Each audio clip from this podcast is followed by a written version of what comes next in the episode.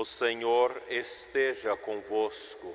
Ele está no meio de nós. Proclamação do Evangelho de Jesus Cristo, segundo Lucas. Glória a vós, Senhor. Naquele tempo, Jesus disse aos discípulos: O homem rico tinha um administrador que foi acusado de esbanjar os seus bens. Ele o chamou e lhe disse: Que é isto que ouço a teu respeito? Presta contas da tua administração, pois já não podeis mais administrar meus bens. O administrador então começou a refletir: O Senhor vai me tirar a administração, que vou fazer? Para cavar, nada, não tenho forças, de mendigar tenho vergonha. Ah, já sei o que fazer, para que alguém me receba em sua casa quando eu for afastado da administração. Então ele chamou cada um dos que estavam devendo ao seu patrão e perguntou ao primeiro: Quanto deves ao meu patrão? Ele respondeu: Cem barris de óleo. O administrador disse: Pega a tua conta, senta-te depressa e escreve cinquenta. Depois ele perguntou ao outro: E tu quanto deves? Ele respondeu: Cem medidas de trigo. O administrador disse: Paga tua conta, pega tua conta e escreve oitenta. E o Senhor elogiou o administrador desonesto, porque ele agiu com esperteza. Com efeito, os filhos deste mundo são mais espertos em seus negócios do que os filhos da luz. Palavra da salvação. Glória a vós, Senhor.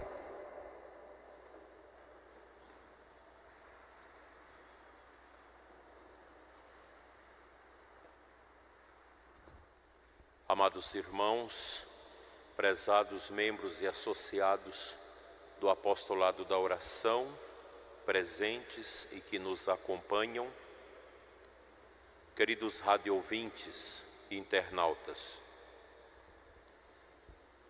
por que existe os espertos, os mentirosos, os que fazem corrupção, os que vilipendiam a verdade, porque eles não experimentaram o poder do amor do sagrado coração de Jesus.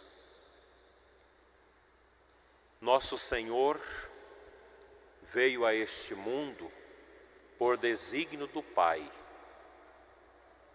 assumindo a nossa humanidade, assumindo a nossa história Cristo se rebaixou, mesmo sendo Deus, ao nível da criatura humana, tornando-se igual a nós em tudo, exceto no pecado.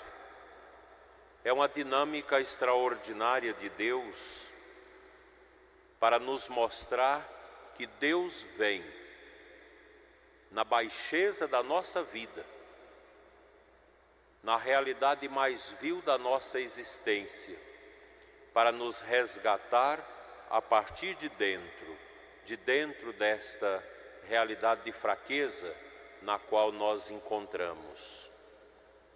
Nós necessitamos de Deus, nós precisamos do Senhor em nossas vidas. O mundo distancia de Deus a galope. Nós vivemos uma realidade de secularização, de abuso, de descrédito à fé e de autonomia do ser humano em relação a Deus. Uma ciência que é tida como deusa e aqueles que são discípulos dela não precisam de Deus. O secularismo é esta miséria humana que nos leva a pensar que nós somos capazes, que nós podemos administrar tudo neste mundo, a nossa vida, sem a interferência de Deus.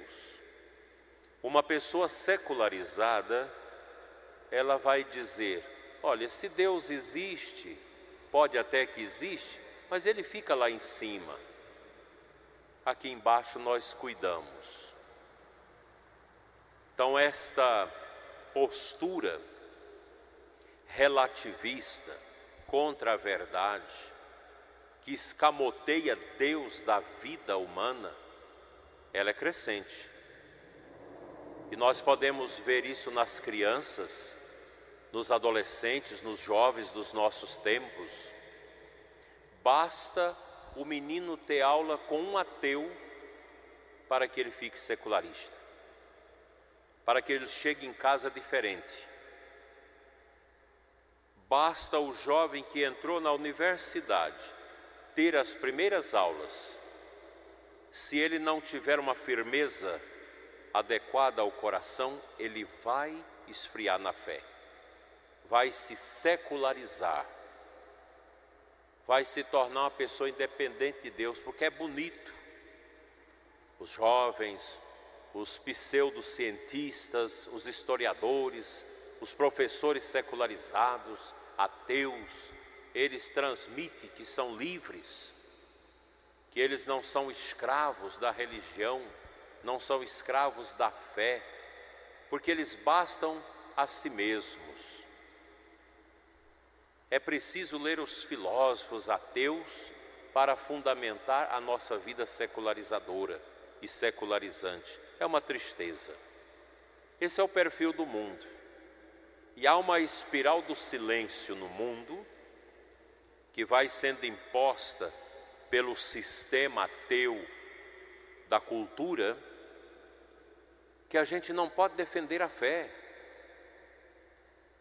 Quem tem fé tem que ficar calado, você fica num canto, você é esquisito, você é um ET, porque você acredita em Deus. Esse paganismo, esse ateísmo que está aí querendo dominar os meios de comunicação, as escolas, a cultura, ele é um gigantezinho de pé de barro, que não responde ao conflito e ao anseio que estão presentes no coração da pessoa humana. O drama da vida não se resolve com o ateísmo, com o relativismo, com esta secularização que nós estamos vivendo. As intrigantes perguntas quem somos, de onde viemos e para onde vamos, inquieta também o coração do ateu, do relativista, do secularizado. E a resposta ao drama humano nós podemos encontrar no Cristo, no sagrado coração de Jesus. Quando nós olhamos e contemplamos a imagem do Sagrado Coração de Jesus, nós voltamos no tempo, nas aparições de Jesus a Santa Margarida Maria de Alacoque, na França,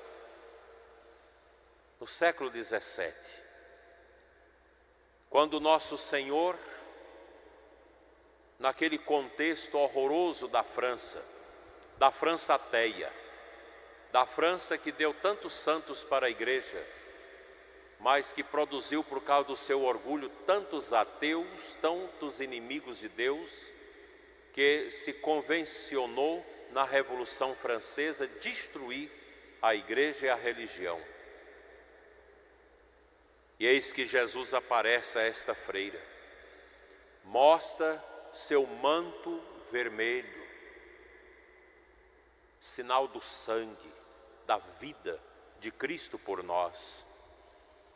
A sua túnica branca, sinal da pureza e da eleição de Cristo por nós.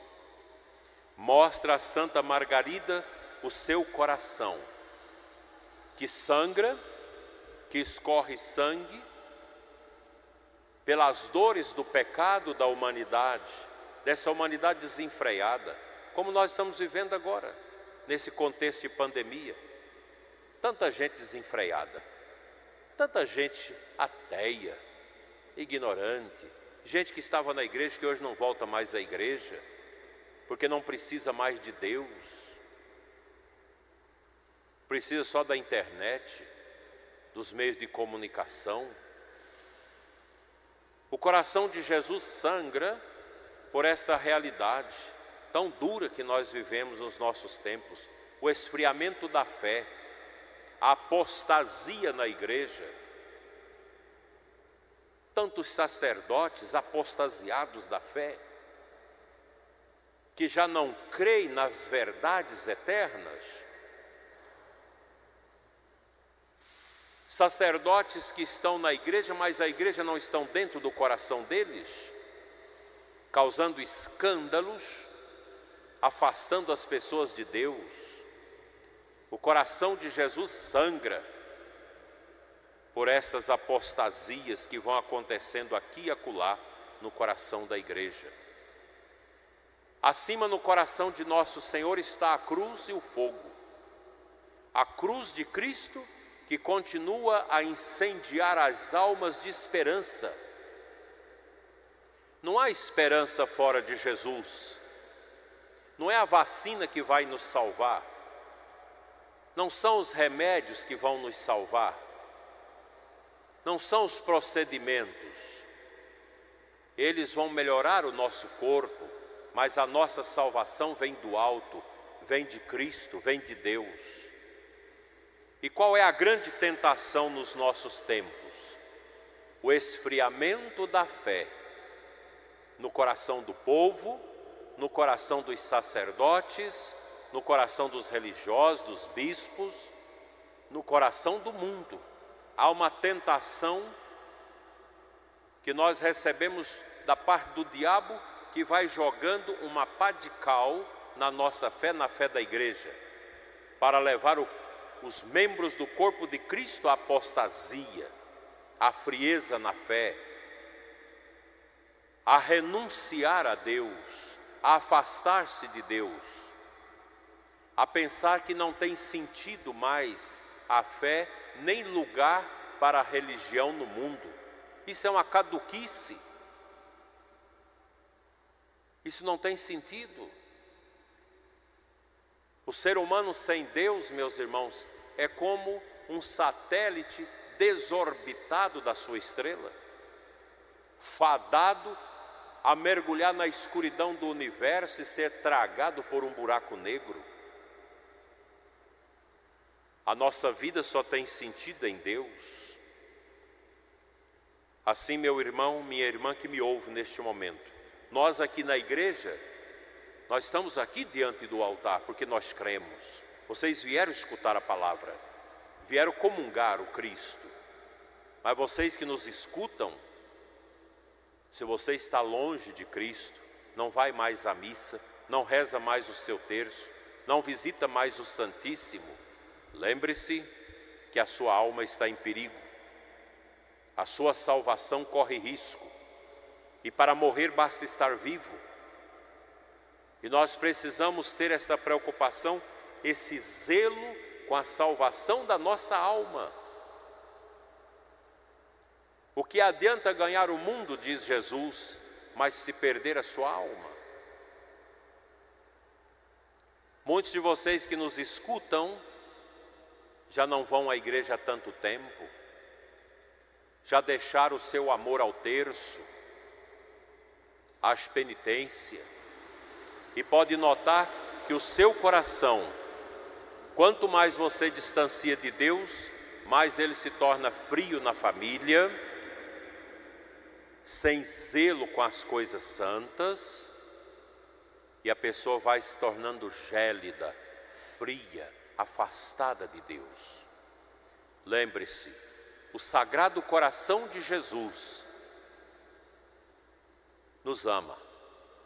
É esse Sagrado Coração aberto pela lança que quer que nós escondamos nesta sua greta de amor porque o coração de Jesus é refúgio para os tristes, para os angustiados, para os que perderam o sentido da vida. Ah, meus irmãos, como é bela a vida do cristão consciente, que olha para esse mundo com piedade, com tristeza, que olha para os que velejam nas ondas dos prazeres como uma grande inconstância. Vamos manter firme a nossa fé. Os tempos são difíceis, a apostasia é grande e nós não podemos render o nosso coração às heresias deste tempo, à frieza desse tempo, à secularização desse tempo. Mantenhamos a nossa fé firme na Sagrada Escritura, na tradição da Igreja, no amor a Nossa Senhora e aos santos, no nosso amor ao Santíssimo Sacramento do altar, o nosso amor ao próximo, o nosso zelo pela nossa família. Nós queremos morrer crentes, morrer em Cristo, porque esse é o sentido da nossa vida. Nós queremos morrer no coração de nosso Senhor Jesus Cristo, assistidos pelo Imaculado Coração de Maria, a Santíssima Mãe a Imaculada Conceição, que ela nos assista nesses tempos de dificuldades e grandes labutas, assim seja. Amém.